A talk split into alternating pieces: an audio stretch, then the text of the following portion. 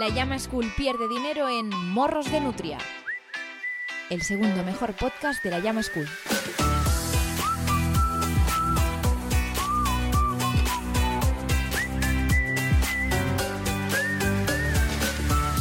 Hueva, ¿qué tal? ¿Cómo estáis? Encantado de saludaros. Yo soy David Martos, podcaster de dilatada trayectoria con, con dos episodios ya a, a mis espaldas. Eh, los que nos veis en vídeo lo habréis notado, entre el primero y el segundo programa apareció una Play 5 en el comedor. Eh, bueno, bueno, el, el, primer episodio fue, fue bien. Eh, al llegar a las 20 visitas, pues me engorilé.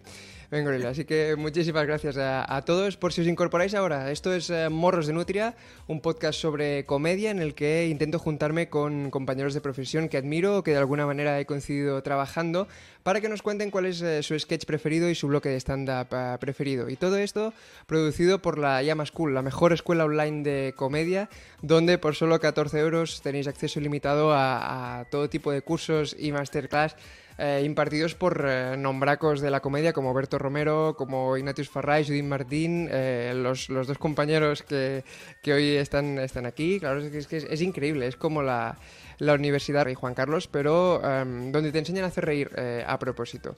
Y como decía, los dos, las dos personas que hoy nos acompañan en este Morros de Nutria son profesores de la llama y para mí hoy es, uh, tengo muchísimas ganas de de compartir este programa con una guionista brillante y una de las uh, personas quizá con las que más vermú eh, he compartido sin beber prácticamente ninguno. Eh, Julia Cot, ¿cómo estás? Muy bien. ¿Verdad? Muy Esto tiene explicación porque los dos coincidimos en, un, en, una sección de radio en el Vía Libre, en RACU, que se llama El Vermut, eh, donde está pues patrocinada por, por una marca de vermú y los dos hacemos la sección desde casa, en, cada uno en, en, la suya. Eh, pero, y, y, en el estudio no se ponen finos. Claro, claro, es un win-win, es un win-win. el peor montaje de la historia. Y en esa sección también coincidimos con quizá uno de los guionistas más respetados de, de este país y una persona que me descubrió que la forma de saber que voy un poco piripi eh, es eh, pronunciar la palabra sinopsis. Eh, Tomás Fuentes, ¿qué tal? ¿Qué tal? Muy bien. ¿Cuántas veces? Te costó decirla. No, no, eh, no sé si lo, llegó, lo llegué a decir. Eh... No, no, no sé si fue muy divertido. Eso fue en, en, tomando un día algo con Alex Martínez eh, y contigo, no sé si preparando el, el, podcast de Vivir que Movida o, o, o, quizá era el libro de 100 famosos que no conoces. Ah, pues, estábamos hablando. Era una borrachera. Los, éxitos, los dos fueron un éxito. Eh, podría sí. ser cualquiera de las dos cosas. Claro, ¿quién, quién, no, ¿quién no los conoce, verdad? Um, pero, pero, sí, era como. El otro día pensando, era como una borrachera muy profesional, porque en, en pocas tajas um, dices la palabra sinopsis, básicamente no, porque no... no. Y la sacaste tú, nadie te obligó a decir sinopsis y, y dijiste, voy, voy, a, voy a darlo sí. todo. Exacto, y... probadlo, probadlo. Eh, ya, ya no siempre sale bien. Sí, sí. Eh, pues eh, para situar un poco, uh, Julia eh, escribe en el Está Pasant, en el programa de TV3, ha sido coordinadora de guion de, de, la época de Buenafuente, La Sexta, y ha trabajado en Polonia, en el programa de, de sketches políticos en Cataluña, um, concretamente la cantidad de infinitos años, si no me equivoco, ¿no? sí, diez. Diez años. Perfecto, joder. Diez años, que... hasta que mi cerebro hizo sí, ya está. Y te fuiste sí, un sí. programa político diario. Exacto, lo, no, uno semanal no, diario. Perfecto. Que va muy bien para el coco. Me voy a olvidar de los sketches y de repente te llaman y te dicen, hola, ¿puedes venir a un podcast en el que hablamos de sketches? eh... Siempre, claro. Pagan, ¿no? Pues ya está. Claro. Pagan, ¿no? ¿Eh? ¿Pagan? ¿Eh? Pagan, ¿no? Aquí. Bueno, pues sí. seguimos en Morros de Nutria. eh, con... y eh, Tomás, que claro, también como Julia ha escrito en, en muchos de los lates de Andreu, en, en, en, galas de los Goya, es que quizá, Tomás, en tu caso es más fácil decir dónde no has estado, en qué formato de risa no has estado, que en el tarot, ¿no? En Tomás, el tarot, ¿no? Sí. Aunque, Pero... aunque cuando estaba con Julia en el, en el Buenafuente de la Sexta, en el plató de al lado estaba Sandro Rey grabando su Hombre, su, programa no, de tarot. No me acuerdo, lo, lo, vimos alguna vez en el, en el, no. en el comedor, ¿no? De la... Sí, eh, sí, sí, es verdad. El, los lavabos eran compartidos y una vez eh, me al lado de, de Sandro Rey y solo estaba yo, que no era de su equipo, y pronunció, estoy harto de estafar a la gente. Te lo juro que lo dijo. Estoy cansado, cansadísimo, estoy cansadísimo de engañar a la gente. Y era, pues no lo hagas. Pero esto mientras estaba meando sí, en el sí, baño. Sí, sí, y hablaba solo. Momento de revelación. Entiendo que conmigo o con, o con un espíritu, no, no sé. Pensaba que ibas a decir con su minga. que, le, le que, que, tuviera, que, tuviera, nombre, ¿no? José Antonio, estoy harto de. Estafar a la gente, estafar a la gente, hace más grandes, ¿no? Como... Pensaba que ibas a decir, estábamos los dos meando y, y en ese I pensaba que ibas a decir, y me hizo una predicción, eh, como en los pozos de café, pero se, se, según la forma de mi orina. ¿Te puedo leer el pene? no, hombre, no, el pozo del baño, Tomás, que siempre vas a lo mismo. no, el pene no se lee. O el péndulo, con que me vaya a bueno, bien. un mago Félix, ¿no? Un mago Félix eh, Extreme. Pues hoy estoy muy emocionado de que estéis aquí porque yo he tenido la suerte de, tenerlos a los dos eh, de profes eh, en el curso que impartíais en Barcelona con, con los 12 monos. antes, lo único que había prácticamente antes de la Llama School. Los dos erais profes allí y, guardo vuestros PowerPoints como, como oro en paño. yo diría, Tomás y Julia, grandes guiones, increíbles PDFs. Y... Nadie, nadie, ha dicho nunca guardo esos PowerPoints como oro en paño. en ningún momento de la historia. Pues ojo, y tengo la libreta con los apuntes de la clase oh. de, Julia y, de Tomás, que como ves oh. eh, puede estar como... está muy, muy, escrita. ¿De qué año me estás hablando? ¿De, qué dábamos clase? 2000... Tú hacías de, de chistes de actualidad y Tomás de monólogo. Eh, como, cuadra.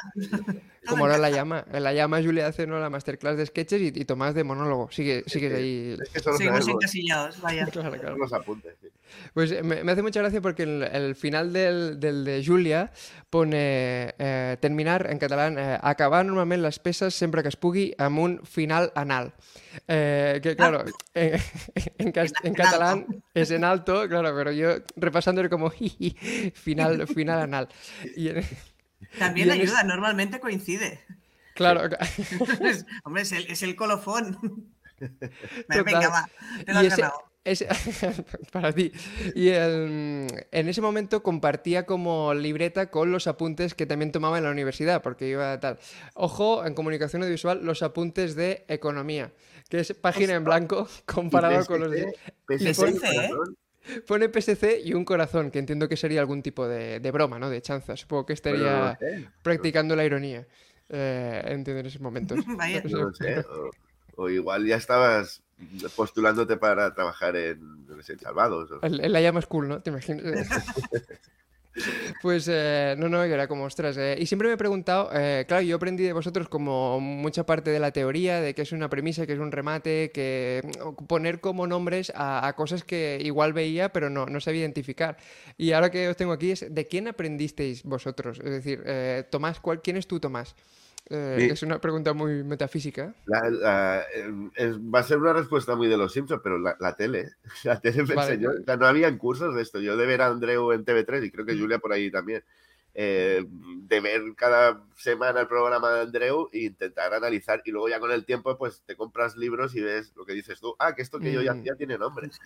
Pero no, por entonces ni siquiera en la universidad había una clase de, comedia. O, yo también hice comunicación audiovisual y ninguna asignatura específica de... Había algo de guion, pero era así como genérico, ¿no? Una optativa de guion a, lo loco, pero de, de comedia es verdad que es verla, ¿no? Y cuando ves que, te interesa y quieres trabajar, pues sí, comprar libros. Sí, me pareció una generación flipante llegar como también autodidactamente, es decir, vale, pues la, regla del 3, por decir algo en un chiste, que la tercera siempre funciona, o dejarlo más gracioso para el final, que es algo que si no, si no te cuentan... Mmm, hasta que no lo tienes claro, no. Sí, pero, pero lo imitas, ¿no? A veces de por ver, ah, mira qué chiste ha hecho X cómico.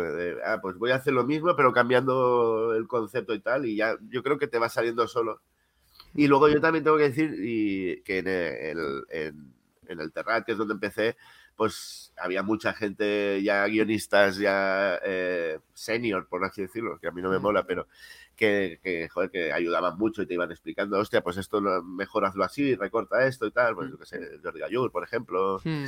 eh, el propio Évole a mí me, me, ayudó bastante, o sea que, Y yo tengo, aparte de, yo tengo que decir, y esto es, es, sincero y es bonito, a mí también Tomás Fuentes, que aunque solo, no, es verdad, porque Tomás creo que está en el Terrat desde que se fundó, él es la, la primera piedra, o sea, siempre... Lo dejaron como, como, un niño, sí, como Moisés, en ¿no? la puerta abandonado, pero es, es verdad, yo cuando entré sí que estaba Jordi, Jordi Gallur, que era un guionista de, que llevaba más años trabajando, de más edad y tenía mucha paciencia, porque también los equipos eran más grandes y podía escoger a, a los que empezaban y, y formarlos, que, que, es así como Tomás y yo también nos ayudaron. Pero yo cuando estaba allí también ya, Tomás ya llevaba tropocientos años escribiendo, aunque claro, solo tenía uno, uno más que yo, y Tomás es buena persona en el fondo. Y es verdad que siempre, siempre ayuda a las nuevas generaciones. Qué repelente Luego era. es imbécil, pero. Era tan repelente cuando entró de becaria. Era, era, era tan. tan, tan ya he acabado, ya he acabado a la media hora. Va, va, que te lo corrijo. Y estaba todo bien y era que has, qué asco. Pero míranos, 15 años después aquí, como nos queremos. Exacto, sí. Lo que se percibe es, eh, es amor, amor, ¿no? Claro, claro. Antes de entrar en, en la mandanguita ya de, de, cuáles son vuestros sketches preferidos, eh, me gustaría, ¿eh? la mandanguita, eh, reparar en, en, un hito de Internet, porque vosotros en 2009 creasteis junto a Adrià Serra una webserie eh, escrita e interpretada por vosotros que se llamaba Post Lost, que claro, yo era ultra fan, tengo amigos, Manel Vázquez también de compañero del Terrat, eh, luego hemos compartido después eh, que los dos veíamos la serie sin, sin, conocernos, y ahí representaba que acababais de ver un capítulo de Lost en casa y cada episodio tenía como guiños de la serie, pero luego era como una sitcom entre amigos eh, con relaciones entre los personajes loquísima. y si no, para que la gente se ubique, eh, he escogido un fragmento para situar hasta qué punto se llegó lejos con el parentesco entre, entre personajes de Porlos. Entre tres personajes, sí. entre tres personajes. Mira, es, eh, vamos a escuchar y ver el documento. Samaranch era el padre de la anciana del risotto, antes conocida como adolescente del risotto. Aquí es Julia con peluca. Esta tuvo un hijo con Adrià padre, al que llamaron Adrià hijo. Estamos viendo un gráfico Años como un después árbol. quisieron tener otro hijo, pero el miedo de la anciana del risotto a las estrías les hizo optar por la fecundación in vitro. El esperma de Adrià padre y el óvulo de la anciana del risotto fueron introducidos en un vientre de alquiler, el de Tomás padre, siguiendo la técnica revolucionaria del caballito de mar.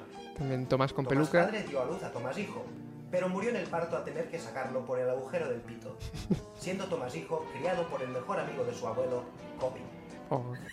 Entonces, ¿tú eres mi madre? No, mira, Tomás, de verdad que no, Bonico. Es que si dejé que te criara un perro chafado era por algo.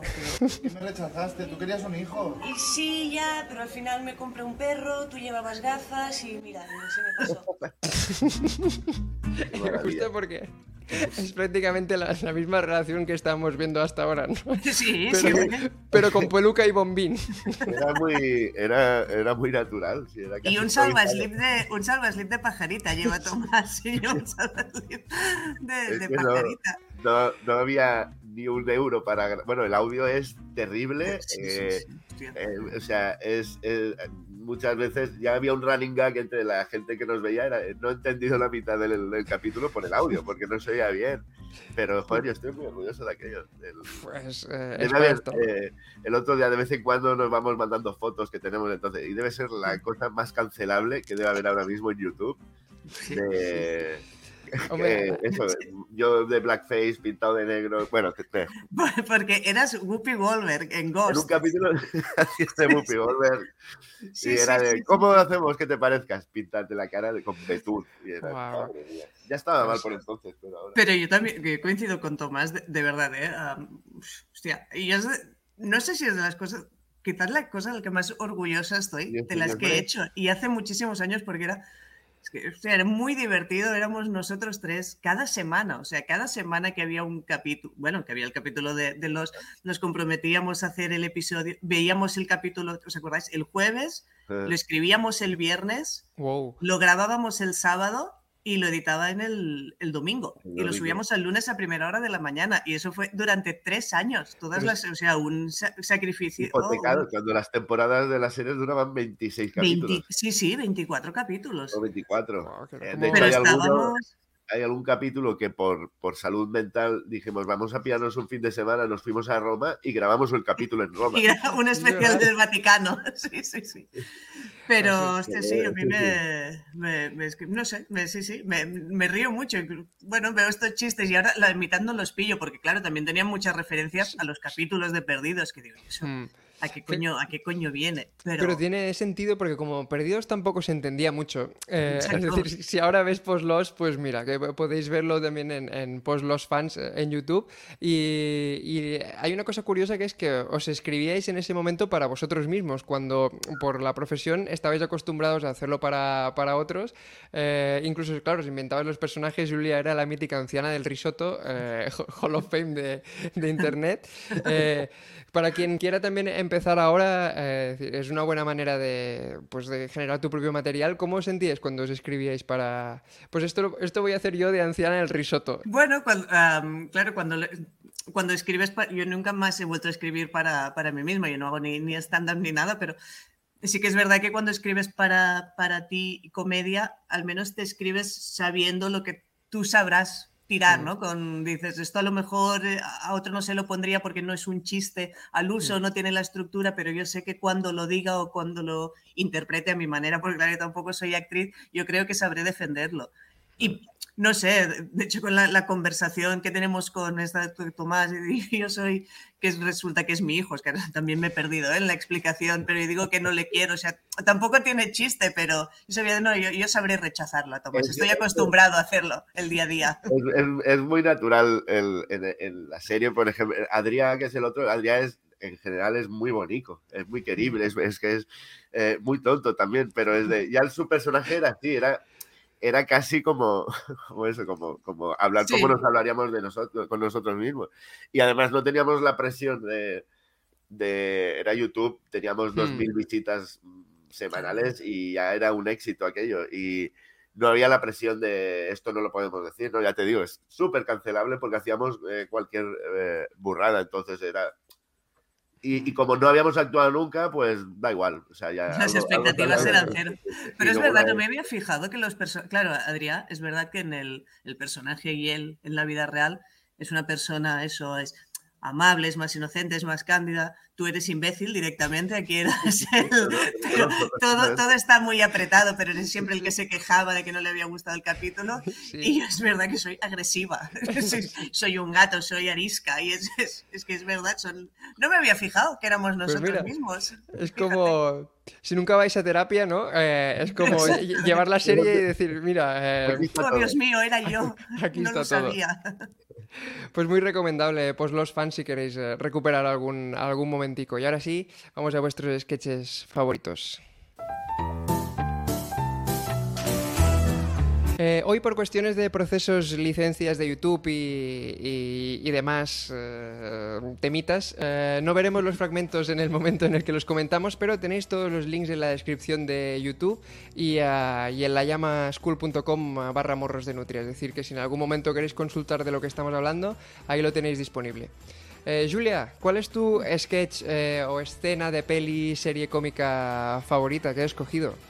Bueno, creo que no, no voy a sorprender a, a- a mucha gente, pero es el, el inicio de- del capítulo de The Office, de un capítulo de temporada 5, que es el del simulacro de incendio, el Buah. Cold Open, mítico, supongo que todos lo, lo conocéis. The Office, el pues los wannabe, eh, así, así se conocía en, sí, claro. en el sector. Pues sí. am, eso, es un la- es el, inicio del, del capítulo en el que em, Dwight finge que hay un incendio en la, en la oficina que lo provoca, bueno, lo provoca él mismo, ¿no? Prende fuego a una, a una papelera para demostrar a sus compañeros la importancia de saber actuar em, en, en esos casos. ¿Y qué pasa? Que evidentemente que en el momento que los otros, toda la oficina se piensa que hay un incendio y que van a morir y llega el caos, pues allí sale la verdad de cada uno y cometen auténticas locuras para intentar salvar su vida y la situación se va de madre hasta que culmina con, eh, ¿cómo se llama? Stanley Sí. eh, infartando personaje de, raza un- negra, ¿no? Que- Exacto, exacto, negro, que tiene un infarto porque se cree que, que- que va a morir y entonces eh, Michael Scott intentando reanimarlo, di- diciendo que no se puede morir, o Ba- Barack is the president, y you are black, Stanley, you are black, lucha por vivir porque ahora un mundo de negros se abre ante tus ojos, no, no puedes rendirte ahora.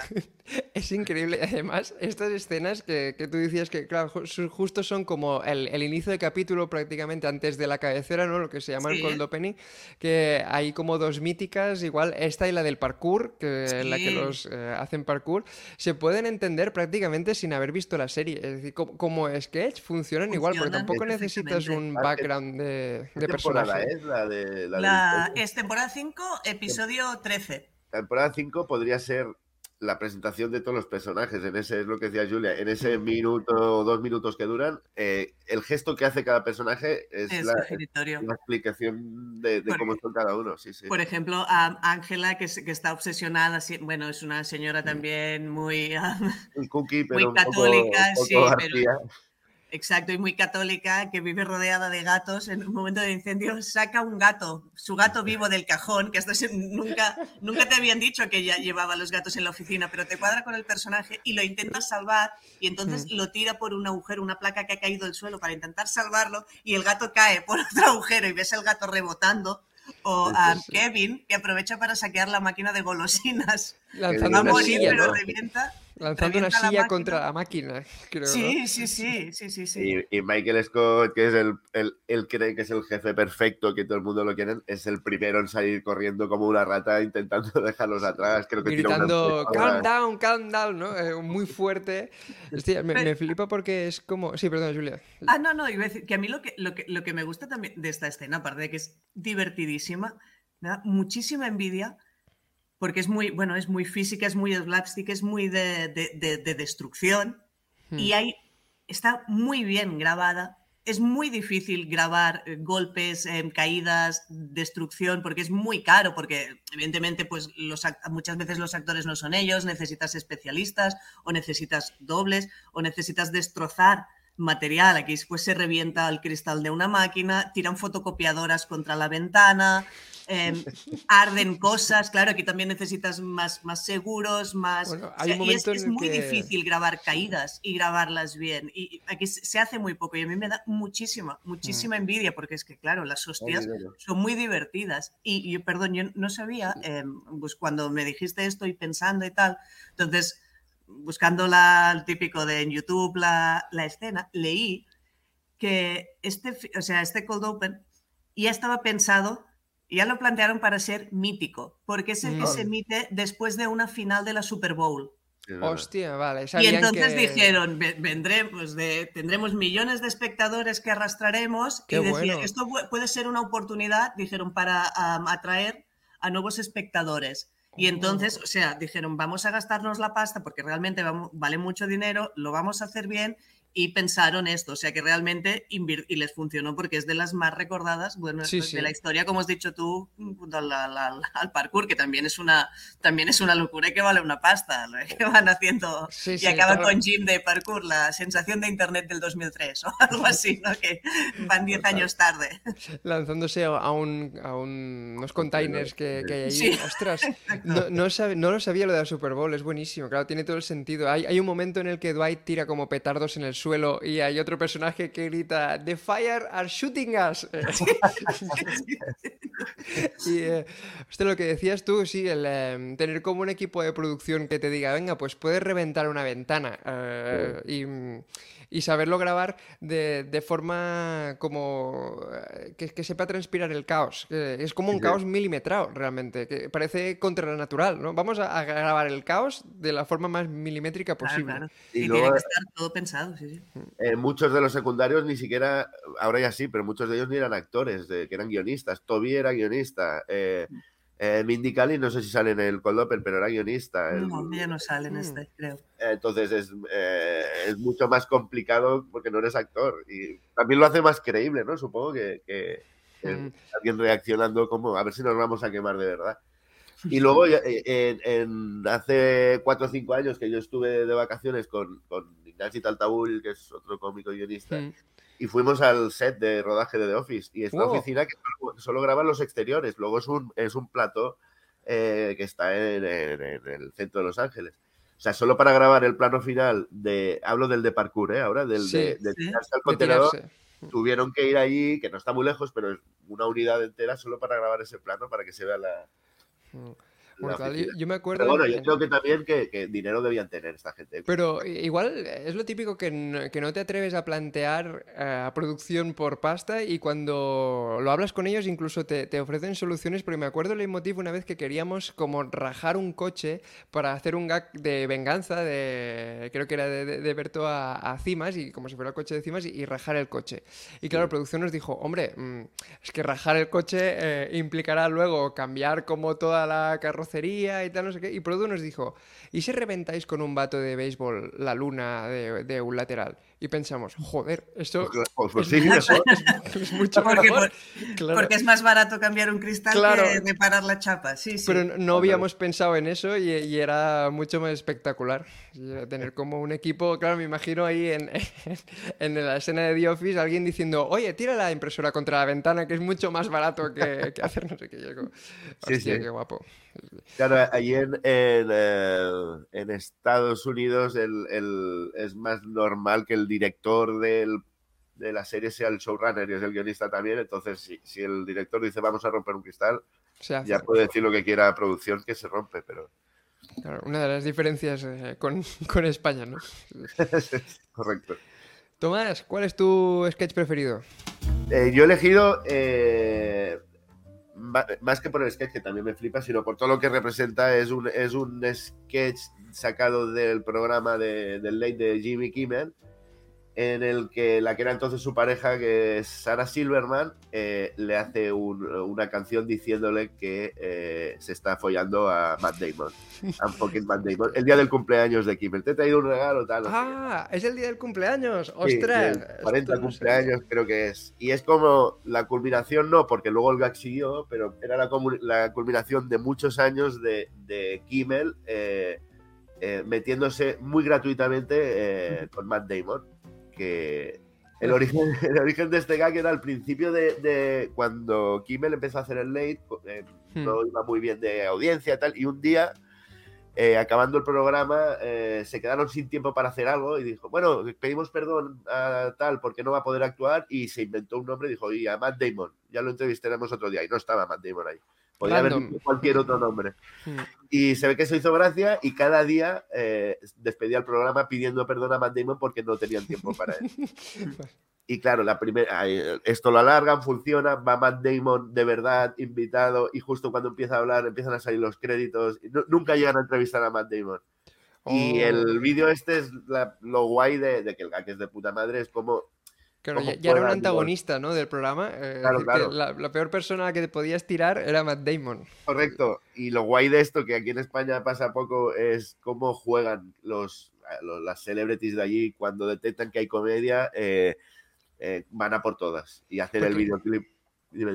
No, Matt Damon creo que eh, sale, ¿no? En el, en el sketch de I'm fucking Matt Damon, Sarah Claro. Silverman canta con los dos. Es como su venganza de él también. Eh, y, eh, y es como él mirando a cámara de ahora te la devuelvo por todas las veces que me has puteado. Porque claro, es que le puteaba niveles de eh, entrega de. entregan un premio de los Oscars, él y Ben Affleck. Y cuando va a hablar Matt Damon para decir el guion es muy importante, no sé qué, empieza a sonar la música muy fuerte y todos mirando extrañado y ves que el, el- el maestro de la. bueno, el que. eh, ¿Cómo se llama? El maestro de. El la- director. el director, coño. El director Director de orquesta. el director de orquesta es Kimmel que está haciendo el orden de que cada vez que hable Matt Damon la banda toque más fuerte. Y Oh, Joder, jugar a eso en una gala de los Oscars donde todo el mundo quiere brillar y, y es, es muy chulo. mm. Y la cosa, ya el, el mega remate es que después del videoclip este, eh, eh, eh, Sarah Silverman, que era la pareja de Kimmel, eh, una- hacía una colaboración mensual, me parece, pues la siguiente vez Kimmel le dice, te he preparado yo otro vídeo. Y es Vamos. exactamente lo mismo, pero I'm fucking eh, Ben Affleck, que es como la pareja artística de Matt Damon. Y ya es, si el otro era increíble por producción, este ya es cameo, sale Brad Pitt, sale Josh Clooney, sale... y al final acaba viendo como un We Are the World de cómicos y cantantes cantando I'm fucking Ben Affleck, que es, que es como de la maravilla de la desproporción de, de qué, qué gag más guay y la- eh, os habéis dejado la pasta aquí. eh, Sí.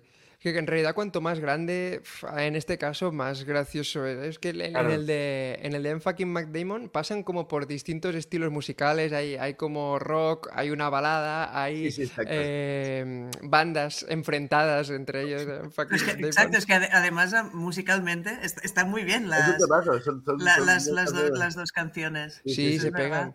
De hecho, como no podemos verlo, te iba a pedir, Tomás, de cantarlo. Eh, no, no, te imaginas, no, no, no, Ya no, tampoco.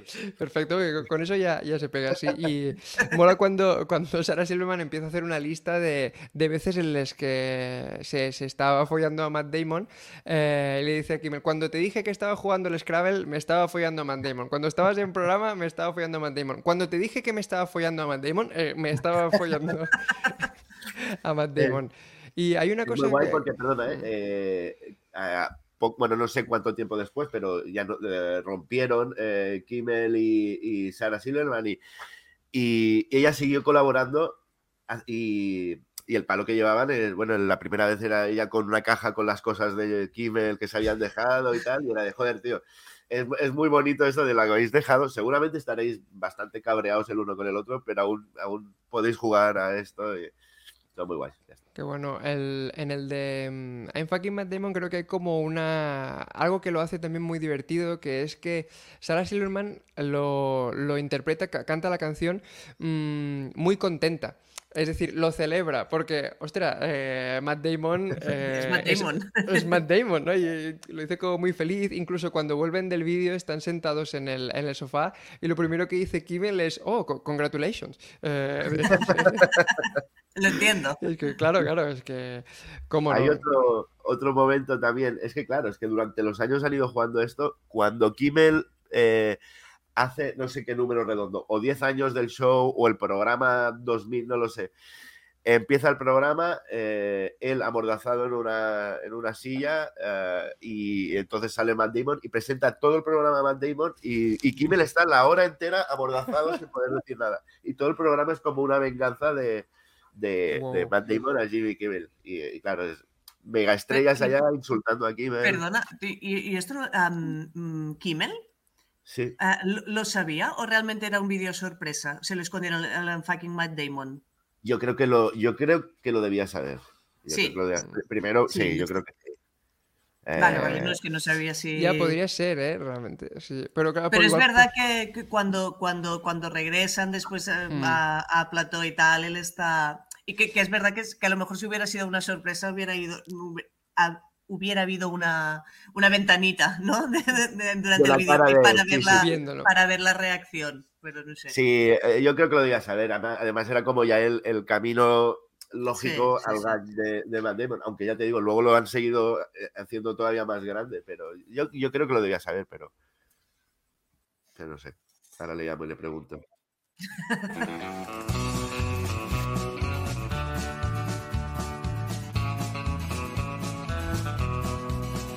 Bueno, y con el western pasamos al, al stand-up, el, el- el western en el, el flamenco de, de Oklahoma, como, no sé, esto- Pero ¿qué, qué, qué- qué comparaciones son estas? El mejor enlace, el mejor enlace de la historia. nada, nada tiene que ver con nada, ni, ni el western con el stand-up, ni, ni- Pero bueno, bueno, a mí me, me molaba la canción, oye, No, no, no, se muy bien, consiguen 20 visitas porque sí, ¿verdad? Esto huele, esto huele a viral, huele a viral. Pero antes de ir a, a vuestros eh, bloques de stand-up preferidos, tú, Tomás, que también haces eh, stand-up, recientemente has estrenado tu, tu modesto show Live at Wembley. eh, y hace poco colgaste en redes algo que, que diría que no es, no es justo del, del show, pero sí que tiene que ver con un fragmentito de, de tú actuando que me molaría ver eh, y comentar porque es, es una maravilla. Mira, lo vemos y lo escuchamos. ¿Cómo te llamas? Uriol, ¿Y de dónde vienes? de Sant Feliu de Codines. San Feliu de Colinas. Vaya cara de mierda tienes.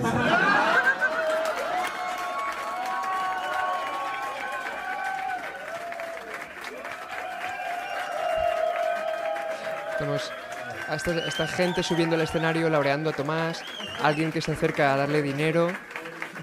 incluso otra persona le ofrece una raya, Tomás lo rechaza.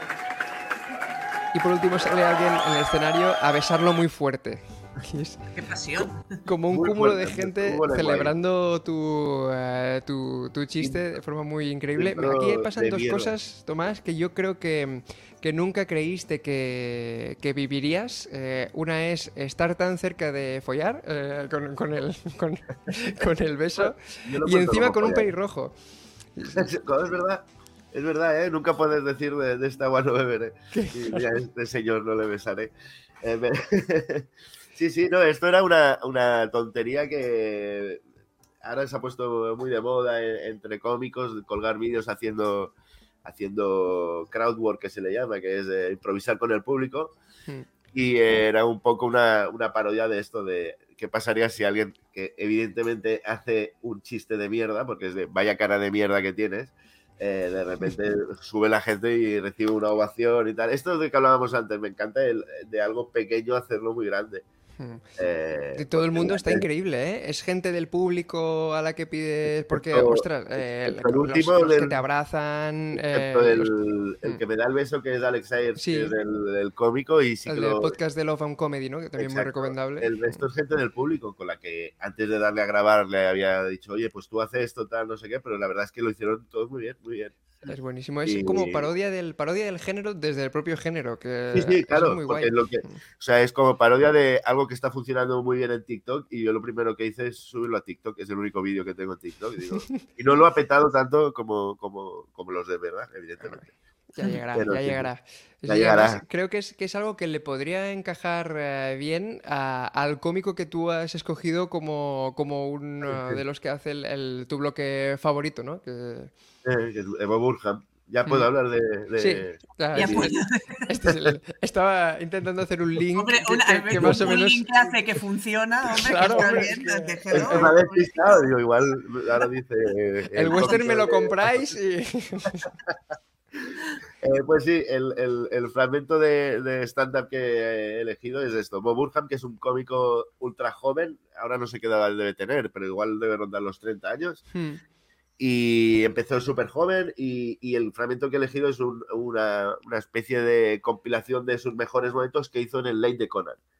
Y dura unos 8 o 9 minutos y, y hace para mí todo lo que, me, lo que me mola de él. Tiene one-liners, que son chistes rápidos de una línea, tiene una canción al final, tiene acting, tiene... eh, hay un momento que hace como haikus pero con chiste y es como... Con un triángulo, Eh, con un instrumento, ¿no? Y entonces cuando termina un chiste le da, le da el triángulo. Claro, Es que y esta realmente cosa no, de... no le caben más cosas en, en ocho minutos, porque toca, No, no. toca, un- toca una canción que... De hecho, he elegido este porque es como, está todo, eh, pero para mi gusto va un pelín acelerado. Si luego lo ves en el show, lo- lo- él va más tranquilo. Él yo creo que va un poco rápido para que le quepan más cosas y aún así es muy divertido. Hmm. Eh, pero bueno, para mí es mi cómico favorito, yo creo, por, por eso, por lo original que es por, y por el, el uso del metalenguaje de la comedia. O sea, tiene, me parece que son cuatro o cinco shows Mm. Y en cada show, ya te digo, con lo joven que es, eh, está como más desencantado del stand-up y del show business y es más Se riéndose montón, ¿eh? Mm. de, la, de, de- de lo que significa hacer un show delante de no sé cuántas mil personas, pero a la vez lo está haciendo. Y el Sí. último que grabó en pandemia, que es, bueno, eh, es para mí no es tanto un especial de comedia como de, de- de- de la De depresión. Sí, sí porque le pilló en medio de, eh, de la pandemia y es el, el solo grabándose y, y ves como, eh, bueno, como todos un poco, ¿no? Porque empieza muy, muy a tope con chistes tal y va hundiéndose en la mierda de, de no sé qué está pasando ni si voy a Pero poder... Esto, ¿hasta- ¿hasta qué punto, hasta qué punto es, es real también? A ver, Mm. en el último, él, él estaba... también hay, hay, mucho postureo y yo no creo, y yo creo que evidentemente que, que- que le afectó y que se volvió loco, pero él no estaba realmente recluido, hay, o sea, es- Es hay un poco también de, no. de- de ficción, ¿no? Apretado, ¿no? Como en post-loss, pero con depresión, ¿no? Eh, él, él había dejado de hacer stand-up por, por, Mm. por depresión y tal. Sí. Y este era como iba a volver a hacer otra vez comedia. No es tanto, creo, el, un segundo, que el perro se está comiendo algo. Mi pie, no pasa nada, Tranquilo, solo, sigamos. solo era un mechero. Ah, bueno, por suerte. Eh, Eso quiere decir que se ha comido cosas mucho peores, ¿no? Sí, sí, el sofá, por ejemplo. Eh, Entonces yo creo que no es tanto, pero también el tema de la pandemia y, y, de lo que va a pasar, sino que él mismo tiene una presión tan grande de voy a hacer algo majestuoso, porque lo es en el fondo, o sea, es él solo grabando aquellos videoclips, es de... Y hay un momento en que entre la pandemia y la presión que él solo se ha puesto de tengo que hacer el show que cambie la historia de la comedia, va viendo esto es una mierda, bueno, las inseguridades de eh, evidentemente hay postureo porque, porque se graba llorando y se graba viéndose a sí mismo de cuando era más joven y tal. Pero a mí me, me funciona como, como, como algo esto de, de, del agobio de, hostia, es que no sé qué hacer para qué puedo aportar yo nuevo al mundo. Y, y, si realmente el mundo lo necesita, ahora que nos estamos está muriendo todo el mundo, ¿no? A, a, a, mí realmente, a mí, a mí me, me, me gustó mucho ¿eh? el, el, el, último especial. Se llama Insight. Y como dices si tú, no, quiere... um, exacto, ¿cómo has dicho? Insight, Insight. ¿no? Insight, Netflix está disponible. Sí, sí, sí. Y a, a mí, a mí me, cuando, lo, cuando lo vi me, me o sea, me, me, gustó. Y más que lo que decías tú, más que a nivel de, de comedia, que tiene algunas piezas Sí. y algunas canciones muy buenas, pero bueno, es más sube y baja y sobre todo al final es como muy introspectivo. y guau. O sea, lo que, me, lo que me funcionó y lo que me flipa es, de, es Bob Burham como mm, hombre del renacimiento, es pero hijo de puta. ¿Cómo, Sí, cómo sí. lo sabes hacer absolutamente todo? O sea, Sí, tirar porque- chistes, componer, cantar, la iluminación, el atrecho, Yo- es que es, es increíble. Yo O sea, es- recomiendo eso si sí alguien- es- es- Si alguien no lo ha visto y quiere, y quiere ver, que, que intente ver los especiales en orden cronológico, porque empieza siendo algo muy alegre, eh, con chistes a cada, a cada segundo, y vas viendo como, sin dejar de ser divertido, pero como él se va desencantando de, de- o viendo la hipocresía que hay en el show business y tal, pero, pero siendo ultra divertido. Y el último yo no lo considero un especial de comedia, es como Mm.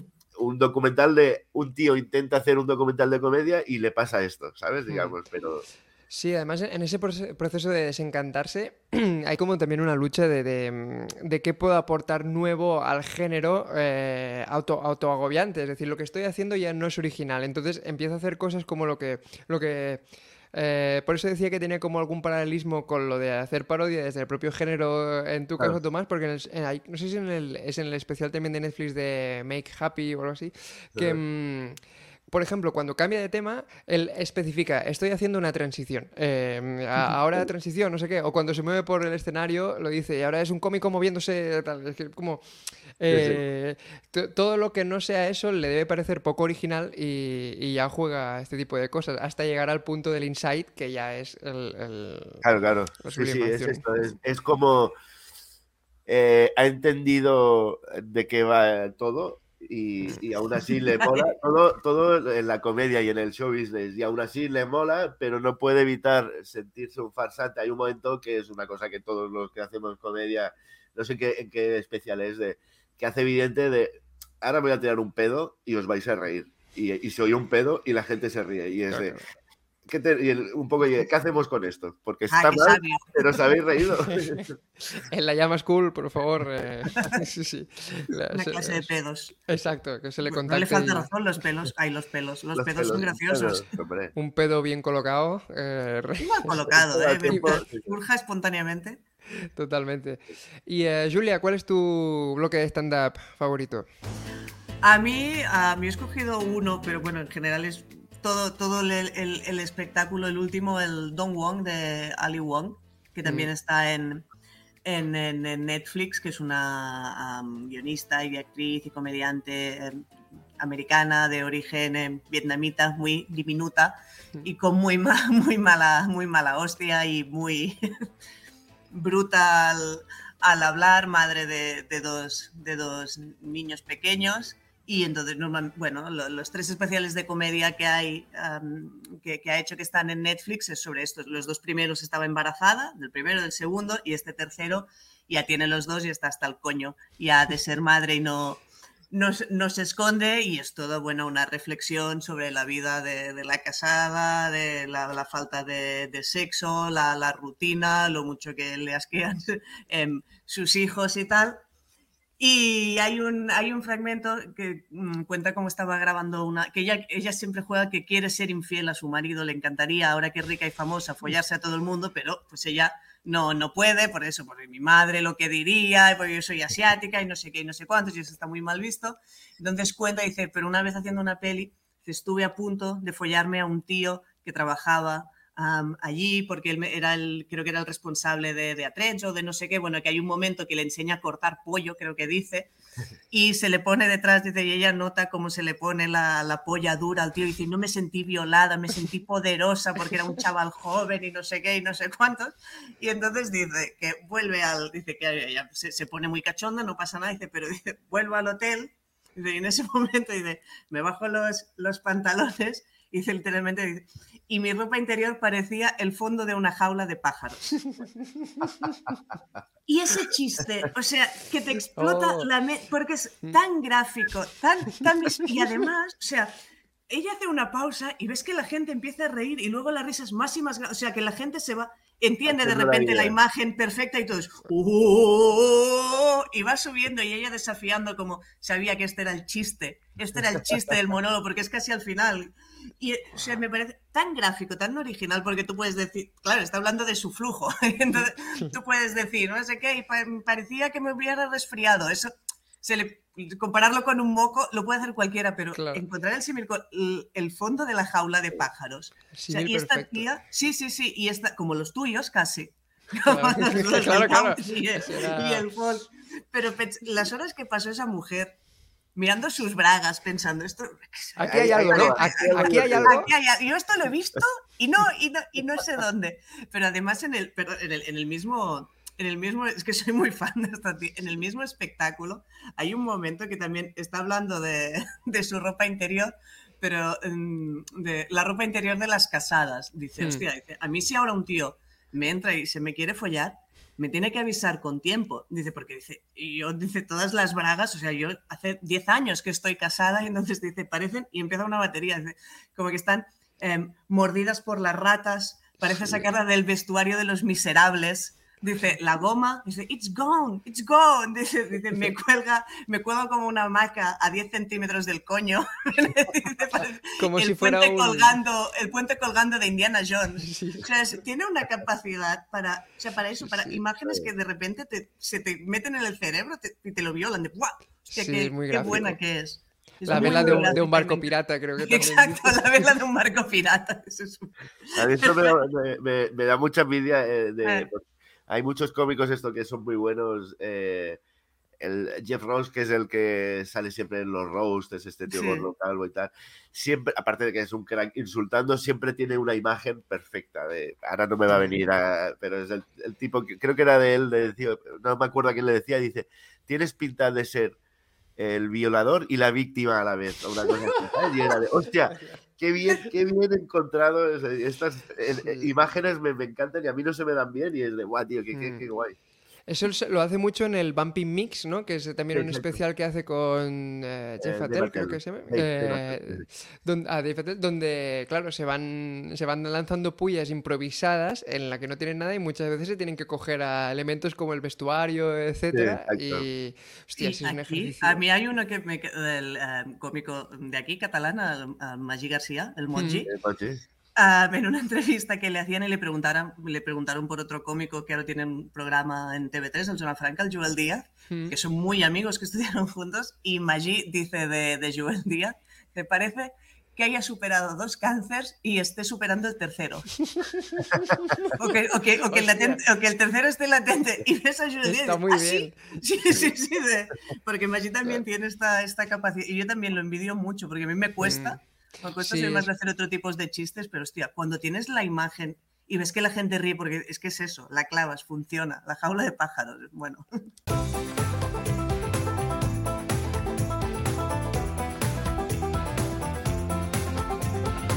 Estaba pensando que Link ahora, eh, pero no. Mm, claro, es mucha presión. Sí, porque y de jaula de pájaros, vamos a la superficie. Exacto.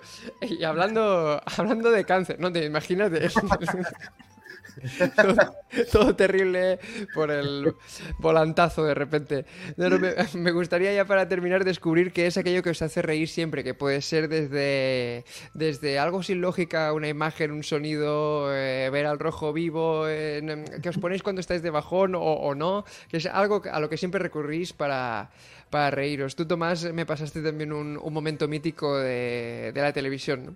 La Ahí sí, que, televisión, ahí sí que te da un, un Muy pase bien, de muy gol. bien, muy bien. En este momento, a mí me hace. ah, Bueno, a partir de ahora será eh, tu enlace, que, tus enlaces a los temas, lo que más me haga reír.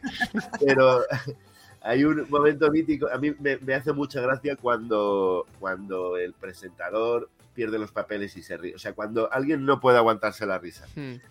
Y en, en Buenafuente han pasado varias veces. eh, De hecho, este no es de Buenafuente, el que he elegido es de Homo Zapping, el primer día en que aparece el personaje de la niña de Rey. Es, es Momento histórico. momento histórico. De hecho, aún no se llama ni la niña de Rey, creo que dicen su nombre por ahí, se llama. Pero Débora, no, no sé si es Débora, pero un nombre. Podéis consultarlo también en el link de, en la descripción. Es- eh, eh, fíjate, era un sketch sobre el poli- aquello de la maqui- el polígrafo que decían si era tu padre, Sí. no sé qué. Y aparece eh, David Fernández, que seguramente sea la persona que más ha hecho reír a, a- a los compañeros de, en Hmm. directo.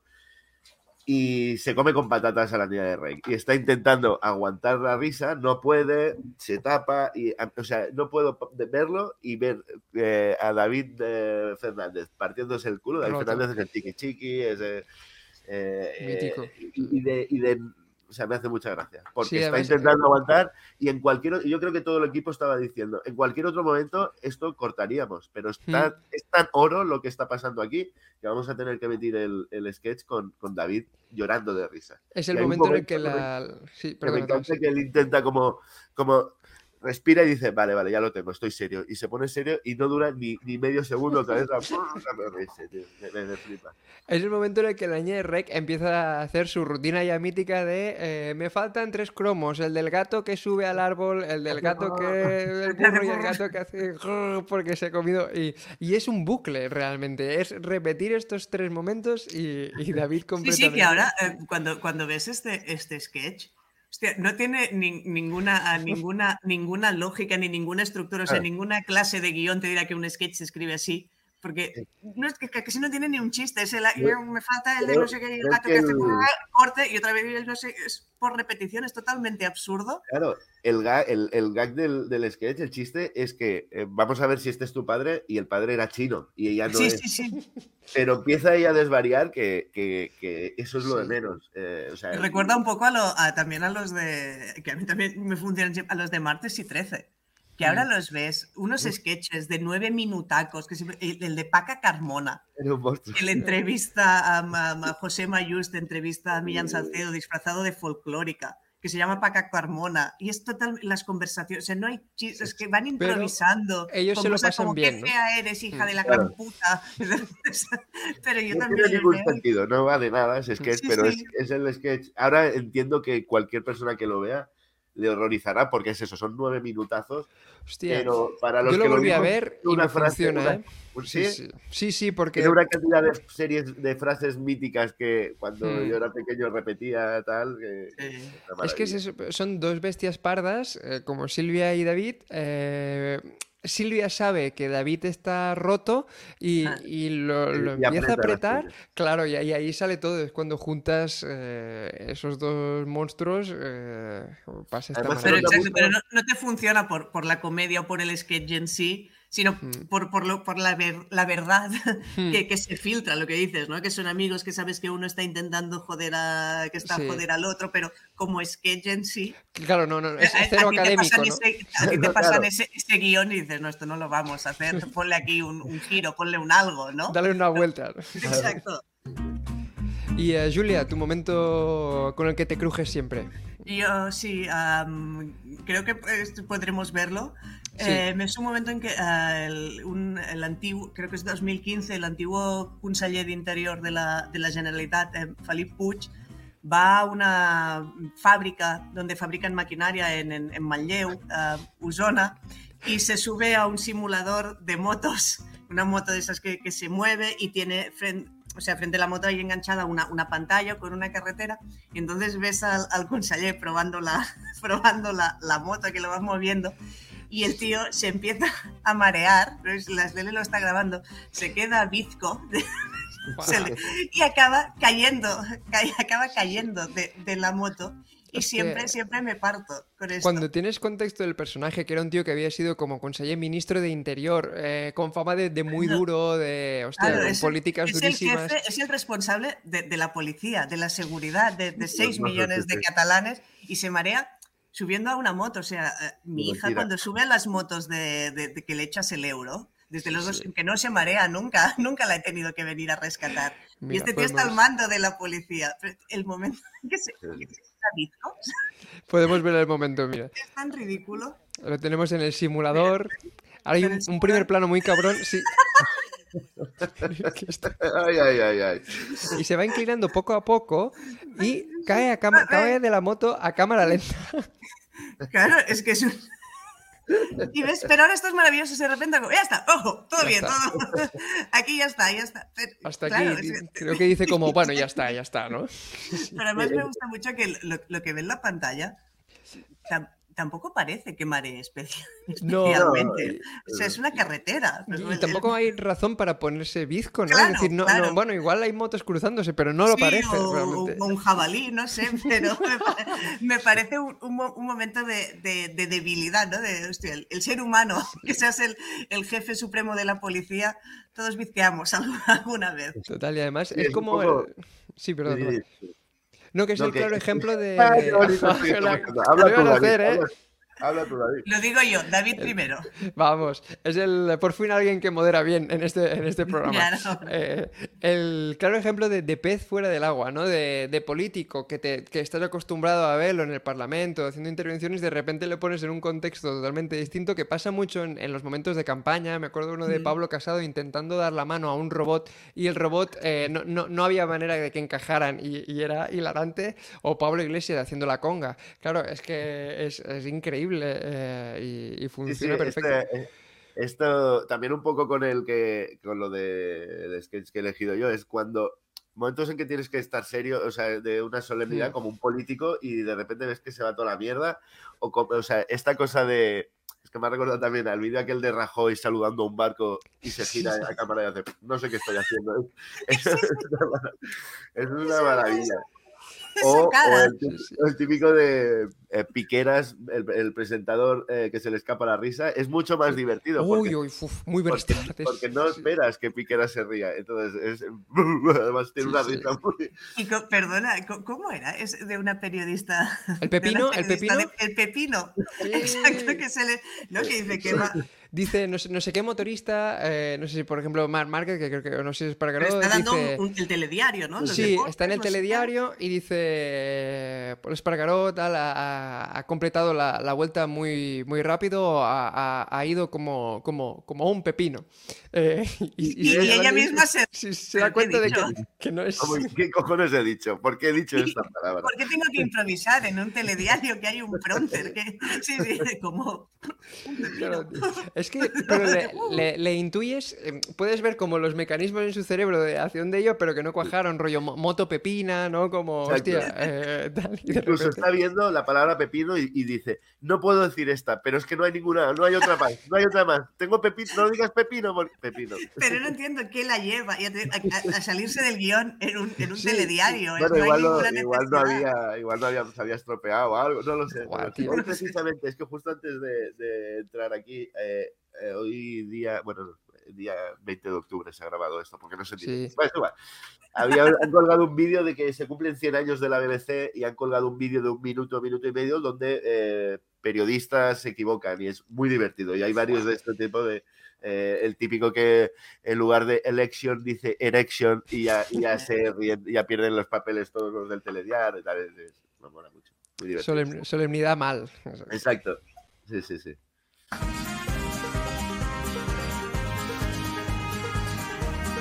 Pues hasta aquí este morros de Nutria. Eh, muchas gracias a los que nos habéis seguido, a, la Llama School por la confianza y a vosotros, Julia y, y Tomás, por todo lo que habéis eh, compartido hoy. Yo, hostia, decir a la gente que, mm, que os sigan en todo lo que hacéis porque es para... Voy, estaba intentando, eh, ¿ves? Eh, Con eso de los links, eh, digo, voy a intentar eh, enlazar... Como a un pepino. Exacto, exacto. Voy a intentar. Eh, vale, vale, voy a hacerlo como la, la presentadora, mm, como que se vea mal, eh, que Venga, es, ya es lo que iba a hacer, ¿eh? Pero Eh, intenta que, que lancen varias cosas que han pasado en el. Sí, exacto. Voy a mm, se- seguir a, Tomás y a, y a Julia, que, que en en todo lo, lo que hacen, pues eh, te, te partes el culo, ¿no? Con, con lo de tener un final anal. Eh, es- de repente, claro, lo estoy pasando mal. eh, me estoy poniendo demasiado en la piel de la presentadora, ¿eh? Eh, pero te- te- tenía cierta lógica, ¿no? Eh, Demasiado Stanislavski. Sí, Sí, sí, sí. exacto. De, de- momento, la única referencia a lo que ha pasado ha Sí, sido un el- es el- tuyo, ¿eh? No digo como. Sí, claro, es verdad. Es verdad. Y Mm. puedes hacer algo que. Sí, porque- yo. No te hagas esto. ¿A, a ti, qué- hombre. ¿A ti qué te ha parecido el, el programa, Tomás? Ah, no, esto que es esta cosa, no sea rata, ahora me. No, no, por decir. Cuida hacia adelante. A mí me ha parecido que tiene una buena sinopsis este programa. Sí, Eh, a ver, dilo rápido, sinopsis. sí, sí, sí, sinopsis. No, es que bast- bastante bien ha quedado para la cara de mierda que tienes. eh, como intenté. Bien, bien. vamos, vamos. Bien, bien. Perfecto. Pues eh, bueno, no se me ocurre un final más redondo, la verdad. Eh, Vamos, yo- Están llamando los ondas a que lo cojas, que, que te quieren decir algo. Sol- gran ejemplo de solemnidad mal también. Pues eh, chicos, muchísimas gracias. Ha sido un, un placer eh, compartir esto con vosotros. La semana que ¿Puedo fumar viene. ¿Eh? ¿Puedo fumar ya? Sí, ya puedes ¿Puedo fumar y, ve a ver si Conan eh, te ha dejado algo de, Sí, de piso. te lo vas a Claro, que- ahora. Lo encenderás con la vitro. Eh, la semana que viene eh, tenéis capítulo de Explicado Pierde y dentro de dos eh, más nutrias. Nos vemos entonces. Muchísimas gracias. Hasta luego. Hasta luego, Nutriers. Adiós.